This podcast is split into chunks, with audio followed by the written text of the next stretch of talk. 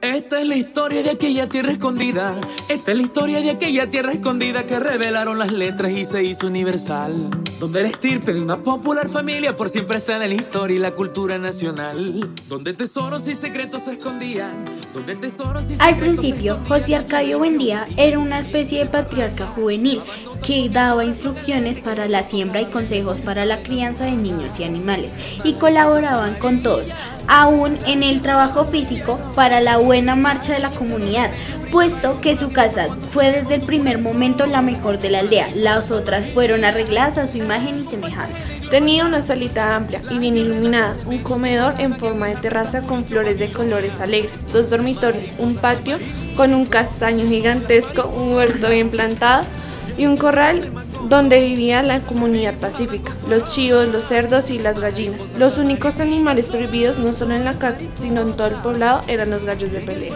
La laboriosidad de Úrsula andaba a la par con la de su marido, activa, menuda, severa, aquella mujer de nervios inquebrantables, a quien en ningún momento de su vida se la oyó cantar. Parecía estar en todas partes, desde el amanecer hasta muy entrada la noche, siempre perseguida por el suave susurro por las pollerinas del Holán. Gracias a ella, los pisos de tierra golpeada, los muros de barro sin encalar, los rústicos muebles de madera construidos por ellos mismos estaban siempre limpios y los viejos arcones donde guardaban la ropa exhalaban un tibio olor albahaca. Petracote le decían la concubina. A Petracote le decían la concubina. Hizo más feliz la vida y el progreso dureliano. Porque Fernanda, que un día fue su preferida, después amargó su vida por la envidia y el resabio. Mariposas amarillas vuelan por Macondo, 40 años de un Nobel, es un proyecto de Biblióagora, ganador de la beca para el fortalecimiento de programas y servicios de bibliotecas comunitarias de la Secretaría de Cultura, Recreación y Deporte de Bogotá.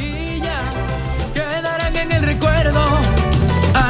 Y Aureliano dieron luz a una criatura que tenía cola de cerdo. Mariposas amarillas, se acabaron los buen días. Las hormigas se comieron antes de que despertaran la esperanza que tenía.